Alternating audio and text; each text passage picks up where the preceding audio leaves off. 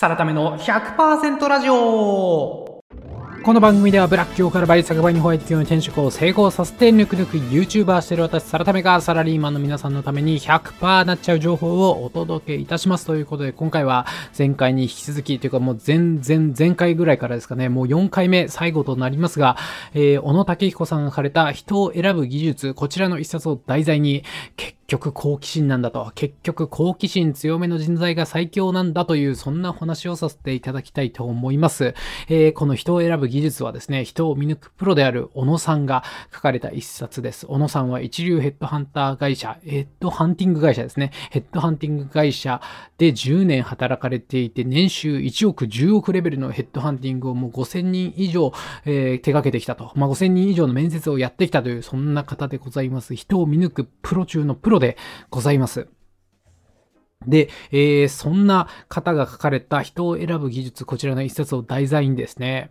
うーん、ポテンシャルのお話をしたいと思うんですよね。前回まではコンピテンシーレベルのお話をさせていただきました。人間にはですね、4階層あるんですよね。こう、深さがあるというところで、コンピテンシーレベルは2番目なんですよ。えー、地上1階、これは履歴書とかに書いてある、まあ、普通の、なんとか公開情報ですね、スキルとか経験とかそういう話なんですけど、そこから一歩深掘りするとコンピテンシーの話、行動特性ですね。この人はこういう行動をする特徴があるよっていう話で、さらにもう一歩踏み込むと、ポテンシャルという階層があるんですよ。で、このポテンシャルの話っていうのは本書でもめちゃくちゃ手厚く語られていて、ある意味この本のサビなんじゃないかなっていう気もするので、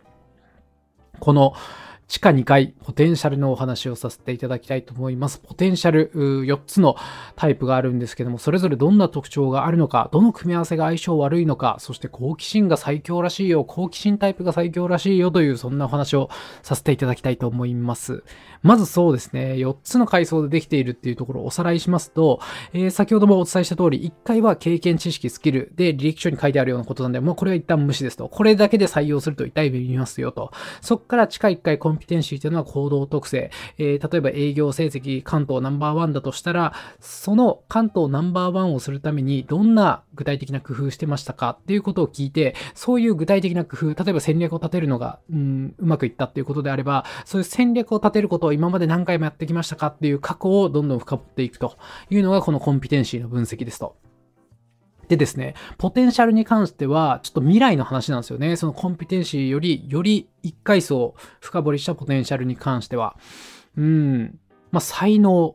と言ってもいいのかな。うん、まあ、能力っていうよりも、こう止められてもやっちゃうような、うーん、資質に近いのかもしれないですね。全部で4タイプありまして、好奇心タイプ、洞察力タイプ、共鳴力タイプ、弾力タイプという4つのタイプがあるんですけども、まあ、ここを深掘りしてちょっと解説したいと思います。さらにもう一段下に行くとですね、地下3階として source of energy その名の通りですね、エネルギーの源泉、なんであの人はあんなパワフルなのかという話があるんですけど、ここに関しては、うーん、あんまりここまで深掘りする必要はないかなと。私なんか source of energy ない気しますからね。その source of energy っていうのは使命感とか劣等感、それに下支えされたこうエネルギーみたいな話なんですけど、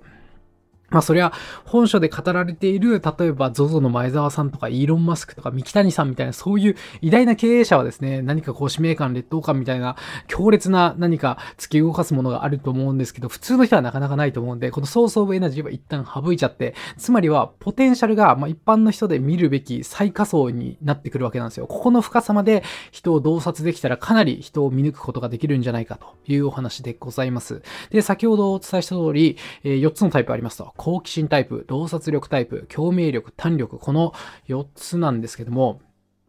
うん、結構言葉でわかるもんですよね。まずそうですね。好奇心タイプっていうのはもうその名の通りではあるんですけど、新しい経験とか知識とか、どんどん欲しいっていうタイプですね。そのために率直なフィードバックを求めて、PDCA をどんどん回して、もう新たな成長をどんどんぐるぐる回していこうっていうようなタイプです。で、続いて洞察力のタイプはですね、情報収集して、まあそういう意味で言うと、好奇心と情報収集っていう意味では、つながるところあるかもしれないですね。えー、それを的確に整理して、新しいアイデアを生み出すみたいな、そういうことができる人のことですね。例えばこう、アイデアマンだなとか、うー言われる人とか、あとコピーライターの仕事をされている方とかもそうですけども、洞察力タイプの人は、うん、言葉を紡ぎ出すのがうまくっ、て、まあ、情報収集して、それを的確に整理して、ポンとアイデアを出すような方なんで、そういう人が発する言葉っていうのはすごく記憶に残るらしいんですよ。なので、この人の言葉ってなんかすごく記憶に残るな、みたいな方は、洞察力が強いタイプです。で、続いて共鳴力に関しては、コミュ力に近いかなというふうに思います。えー、自分の思いを感情を乗せてこう伝えられるような人ですね。なので淡々とコミュニケーションするっていうよりも、こうすごくアグレッシブに感情を乗っけて話せるような人、相手を動かせるような人。あと、そうですね、特徴としては、人が好き、こう共鳴したいっていう欲望があるので、人と繋がりたい、もっと友達が欲しいみたいな人はこの共鳴力タイプですと。そして最後、弾力。これ結構珍しいんじゃないかなと思うんですけど、逆境に強いタイプですね。逆境で逆に興奮するタイプっていうんですかね。逆境で萎えちゃう。えー、こんな逆境に立たされるなんてって萎えちゃうんじゃなくて、えー、めっちゃいいじゃんと。面白くなってきた。ワクワクするぞみたいな、孫悟空みたいなタイプですね。そういう方はですね、弾力タイプという話でございます。で、そうなんですね。例えば私の例で言うと、私なんかもうゴリゴリ共鳴力のタイプですね。うん。なんか友達が欲しいっていうタイプではないんですけど、やっぱり反応をもらえる、誰かと共鳴するっていうことにすごく喜びを覚えるタイプなんで、やっぱ YouTube とかもすごく向いてますよね。これは何て言うんだろう。こう、プレゼンが上手いとかそういう能力の問題ではなく、共鳴する、面白いね、いいねって言ってもらえるその共鳴することが好きなタイプなんで、ほっといても YouTube やっちゃうみたいな感じですよね。だから私は分かりやすく共鳴力のタイプだなと思いますね。で、まあ、好奇心とか洞察力も、まあ、一定以上はあるかなという感じですね。これ、そうなんですよ。やっぱり、本書でも語られているようなすごい方、ZOZO の前澤さん、三木谷さんとかって全てが総合的にめっちゃ高いみたいな。もう人並み以上、もう全部90点、100点レベルにあるっていう方もいらっしゃるみたいなんで、うそうですね。この4つのタイプで強弱はあるんですけども、どれが一番強いっていうところは、明確に現れてくるということですね。そういう意味で言うと私は共鳴力が強くて一番、好奇心と洞察力もまあまあある方で、それで私はもう弾力が一番ないですね。うん、この説明、本書を読んで、弾力ってどんなもんなんだろうと思って見てて、逆境で逆に興奮するタイプって全く思ったことないですかね。思ったことないくもないかもしれないですけど、逆境来たらもうしっかり萎えますし、逆境来たら、んどうしようと、もう避けようと、なるべく逃げようって思うタイプだったりするんで、んまあ、それもそれで私の個性かなと思ってますけどね。逆境来たらもう別の道をすぐ探すタイプ。なので、単力タイプでは間違いなくないですし、この単力に関しては平均以下、だいぶ赤点ギリギリかなっていうふうに自己分析します。で、このポテンシャルに関してめっちゃ面白いところで言うと、まあ、何度もお伝えしてるんですけど、能力ってわけではないんですよね。欲望とか、うん、どこにワクワク、エネルギーを感じるかっていうところなんですよね。だから能力じゃないっていうところぜひ、うん、覚えておいていただきたいなというふうに思います。だから私の共鳴力で言っても、もともとプレゼンがうまいとかそういう話ではなくて、これプレゼンがうまいっていうのは後付けだと思うんですよね。もっと表層的な、それこそ、1階にあるようなスキル経験みたいなお話であって、私は多分共鳴力っていうポテンシャルがあるから、うん、人と共鳴したい。だから、もっと喋るの上手になりたいって言って、プレゼン力がどんどん磨かれていったっていう、この順番だと思うんですよ。で、やっぱりこう、深い階層なんで、ここは変えようがないですよね。私が共鳴力、弱めろって言われても、これはもう欲望に近いんで、やっぱここにエネルギー、が湧いちゃうんですよね。ここが本質だなっていうふうに思います。なので、この共鳴力に関しては変わらないであろうし、捏造もできないものかなというふうに思いますね。だそういう意味で言うと、うーん、なんていうんですかね、文字情報に出てこないようなエネルギーの話なんで、面接とかでこのポテンシャルレベルのことを見極めようとした場合、その言葉で何を言ってるかっていうよりも、それを語ってる時のエネルギーがどれだけあるかっていうことですね。その好奇心を語ってる時、洞察力に関して、えー、共鳴力、単力、どのジャンルの話をしてる時が一番エネルギーが溢れてるか、みたいなところを眺めてあげるっていうのが大事って書かれてましたね。これもめっちゃ大事だなと思っていて、本書で結構語られているのが、その文字情報とか、細かいところを見るっていうよりも、こう、ぼやーっと相手を見るっていうことも大事だと。まあ、なんていうんですかね。ずっとぼやーっと見てちゃいけないんですけど、この言葉一つ一つにとらわれるんではなく、たまにこうぼやーっと引きで相手を見てみて、そこで感じる違和感とかエネルギーとか、そういうちょっとスピリチュアル的な話に、まあそうですね、本書が書かれている小野さんはもう達人なので、人を見抜くプロ中のプロなんで、もうその領域に行ってるんだろうなと思っで、まあ、その知見っていうのがあんまりこう分かりやすくではなく、そのまま書かれていたんで、これも面白いなと思ったんですけど、こうぼやーっと見るっていうことも大事だというふうに書かれています。それでエネルギーを感じるっていうのも、その人のポテンシャルを見極める上でめっちゃ大事だと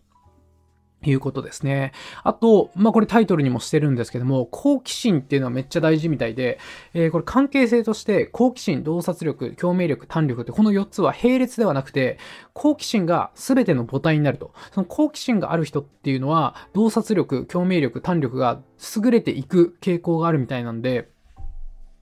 ある意味こう、ポテンシャルを見るときって、どこを見た方がいいっていうのを一つだけ絞るとしたら、やっぱ好奇心なんですよね。つまりこう、新しい経験、知識っていうものを積極的に取りに行ってるかどうか、ここのポテンシャル。だからそうですね、それを新しい知識、経験を取りに行っている、取るのが上手っていうわけではなく、その取りに行くことにめちゃくちゃこう、ワクワクしてるエネルギーをどんどん出してしまう。やめろって言っても新しい経験とか知識を収集してしまうみたいな人を採用したら間違いないということですね。一つだけポテンシャルの中で大事だっていうのであれば好奇心なんだと。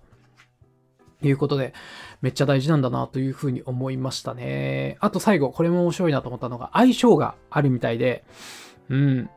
まず大前提として似た者同士を評価し合う傾向にあると。いうところで、例えば、うん、共鳴力タイプ、私みたいな共鳴力タイプは、これめっちゃわかるんですけど、私、こう、プレゼン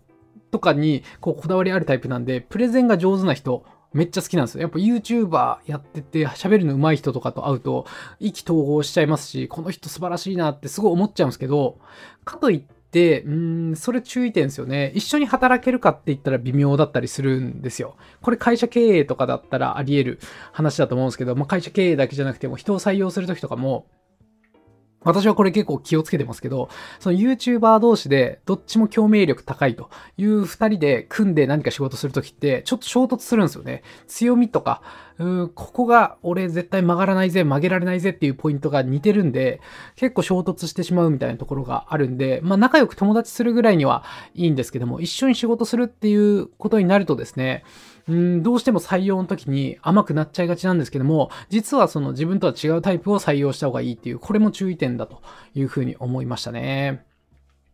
そして、えー、さらに言うと、さらに細かい話、これもマニアック、かなりマニアックな話になっちゃうんですけど、相性があって、好奇心タイプと弾力タイプはあんま合わないと。いうことが書かれてました。あと、洞察タイプと共鳴タイプ。これも合わないというふうに書かれてましたね。これ、まあ、詳細書かれてなかったんですけど、なんとなく私も感覚でわかるなというところで言うと、やっぱ好奇心タイプ。うん、どんどん新しいことやりたい、チェンジしたい、変わりたい、自分を新しい環境に身を置きたいっていうタイプと、弾力タイプって一つのことをもうじっくりどっしりやっていくタイプなんで、まあ、だいぶタイプ違いますよね。そうするとお互いに、何やってんだろこいつみたいな。弾力タイプは好奇心タイプに対して、何もうふわふわしてんのって思いますし、好奇心タイプは弾力タイプに対して、いや、まだそれやってんのみたいな感じで思いますよね。その一方で、えー、洞察と共鳴もすごく相性が悪くて、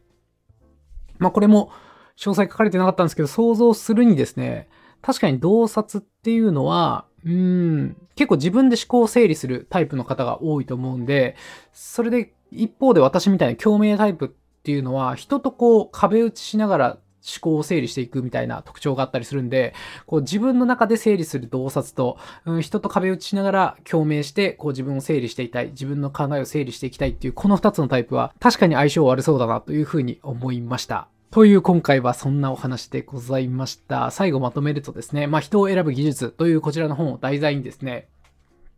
まあ、全4回お送りしたわけなんですが、人間には4階層ありますよという話で、履歴書に書いてあるような1階部分だけじゃなく、もっと深い階層で、もっと深いところで人を見ていかないと、人を見抜いていかないとなかなかいい採用ができませんよというお話でございました。で、今回はですね、その、一番表層の経験スキルから一歩踏み込んでコンピテンシー、さらにもう一個踏み込んでポテンシャルのお話をさせていただきました。で、ポイントとしては、そのポテンシャルっていうのは能力ではなく、どこにワクワクするかみたいな、そのエネルギー、欲望みたいな話なんですよという話。それと、その4つのタイプあるわけなんですが、好奇心が全ての母体になる。全てを育ててくれる母体になるんだというお話なんで、何か一つだけチェックしようと思ったらですね、この人好奇心のポテンシャルがあるかっていうところを見ていただくと、採用間違いにくいかなというところでございます。あと最後に相性がありますよというお話。まあ一番大事なところで言うと、その似た者同士を評価し合う傾向にあるんで、これって会社の採用とかにおいてすごく悪く作用すること。うん、本当は空いてるピースが欲しいのに、同じようなタイプの人たちを引き付け合って、同じ属性のなんか多様性のない組織になってしまう危険性があったりするんで、この似た者同士を評価し合っちゃいますよという傾向は頭に入れといた方がいいかなというふうに思いました。かなり濃厚にですね、全4回にわたって2回ぐらいにしようかなと思ったんですけど、本当に耳寄りな情報が多かったんで、全4回ででお送りさせていただきました。めっちゃいい本ですね。この人を選ぶ技術。人を見抜きたいっていうニーズがある方。そうですね。うん、私も34歳になってやっと出てきたんで、若手の20代のビジネスパーソンの方にとってはあんまりいらないかなと思うんですけど、まあ、30代、40代になって面接官をやるとか、外部の業者さんに大きな仕事を依頼するみたいな人を見抜く、うん、この人を深いレベルで理解して、絶対ミスのない、うん、人選をしたいっていうニーズがですね、出てきた方には、もう絶対読んどいて損がない本かなというふうに思いますんで、ぜひ、うん、Amazon か書店でですね、手に取っていただければというふうに思います。ってことで、いってらっしゃい